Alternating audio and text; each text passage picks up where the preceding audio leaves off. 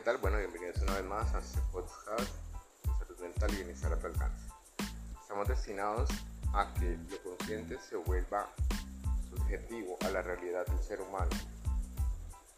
A pesar de que existen adversidades, pueden ser estructuradas a lo que verdaderamente queremos eh, ostentar, queremos crear. La realidad está sujeta al propósito de lo que uno quiere construir analizar.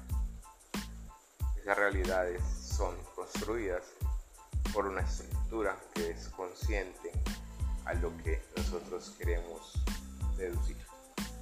Las realidades están a cambio y constantemente estructuradas a lo que queremos eh, evidenciar, a lo que queremos potencializar, a lo que queremos codificar en nuestra mente desde lo que somos seres humanos hasta que morimos.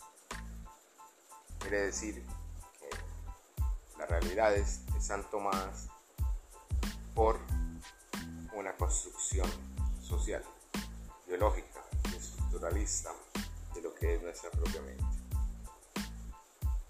Sujeta a cambios, a modificaciones que pueden ser conscientemente estructuradas o inconscientemente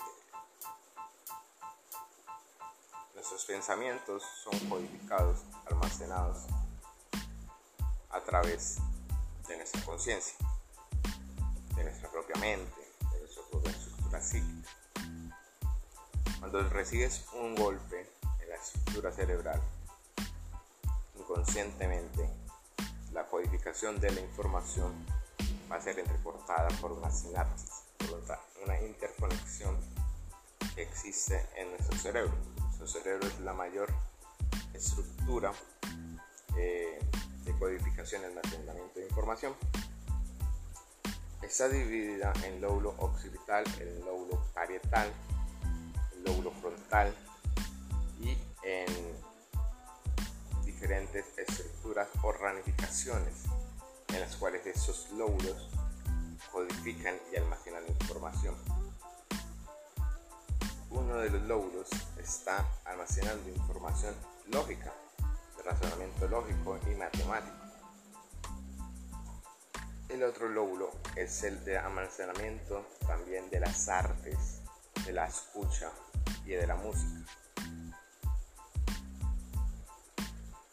Todos tenemos un talento diferencial y potencializado que vamos descubriendo y vamos aprendiendo cada día que vamos adversidades y que vamos conociendo.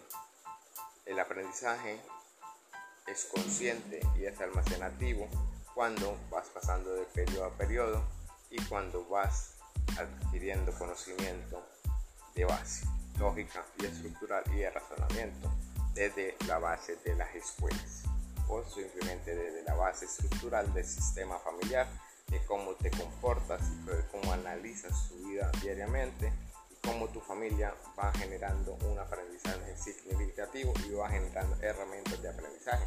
Lo mismo que hacen los docentes en los colegios, generar herramientas significativas de aprendizaje para que el niño vaya potencializando y explorando su propia vida. Las primeras etapas del desarrollo